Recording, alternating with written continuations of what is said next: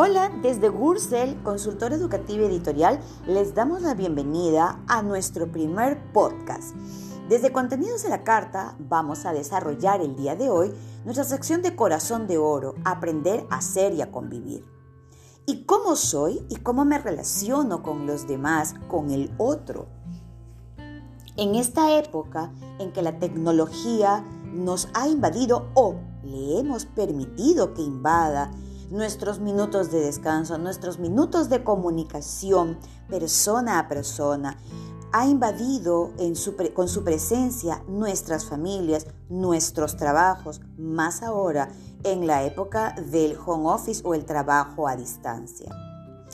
¿Cuánto hemos perdido en este tiempo o hemos dejado de lado el aprender a ser y a convivir? Es entonces que yo soy convivo de una manera en la vida presencial y aprendo a ser y a convivir de otra manera en la vida digital, en la vida de la virtualidad, comunicándonos a través de las diversas y vastas tecnologías que tenemos a mano hoy en día?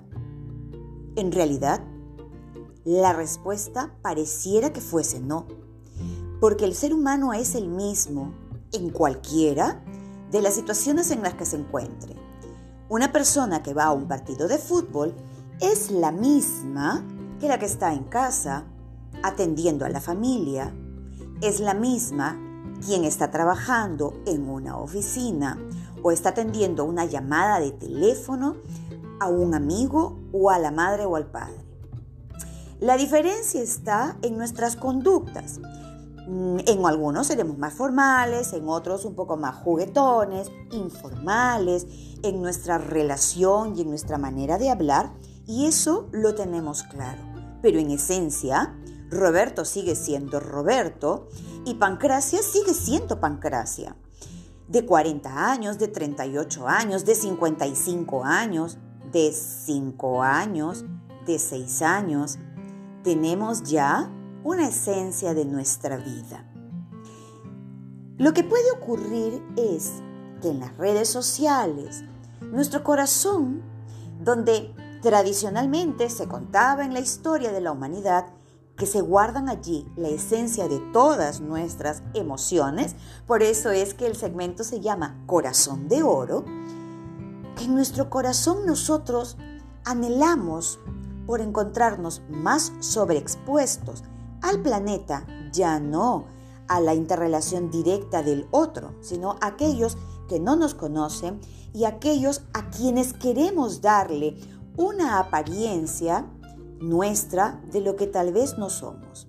Es así entonces que, por ejemplo, eh, yo quiero parecerme a tal cantante o quiero que piensen que tengo tantos títulos o que domino determinadas temáticas profesionales. Y al final, cuando tenemos que encarar la vida, nos damos cuenta que no es tanto así.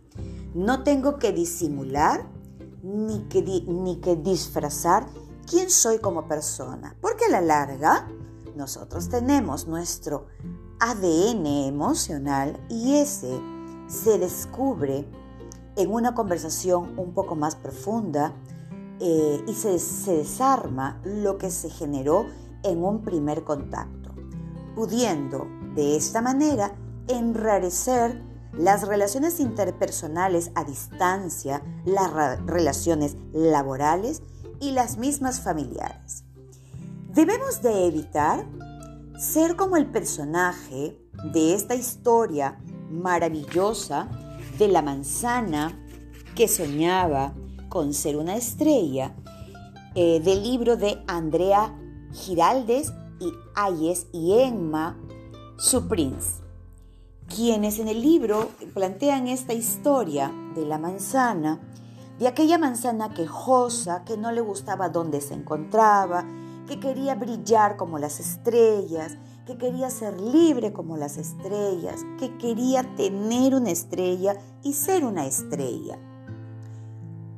Cada día que pasaba, ella se veía colgada en un árbol, mirando hacia el suelo, hacia el campo, hacia el jardín, como quieran imaginarlo ustedes.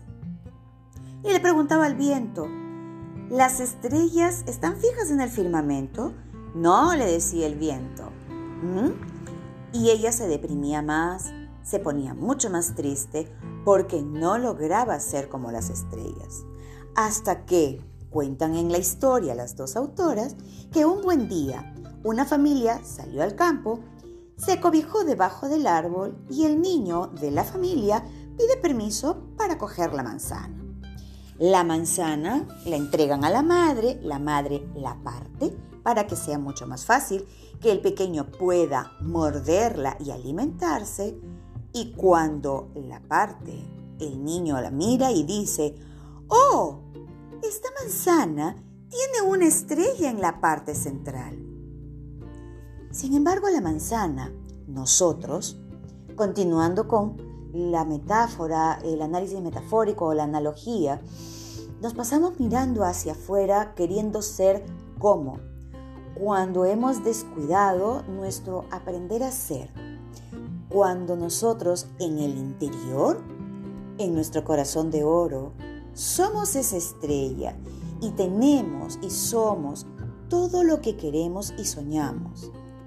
Lo que sucede es que hay muchas barreras emocionales que nos hemos formado a lo largo de nuestra crianza de niños, a lo largo de nuestra lectura de la realidad, conforme hemos ido creciendo en años y en experiencia, y eso no nos permite ver que realmente la estrella la tenemos en nuestra esencia.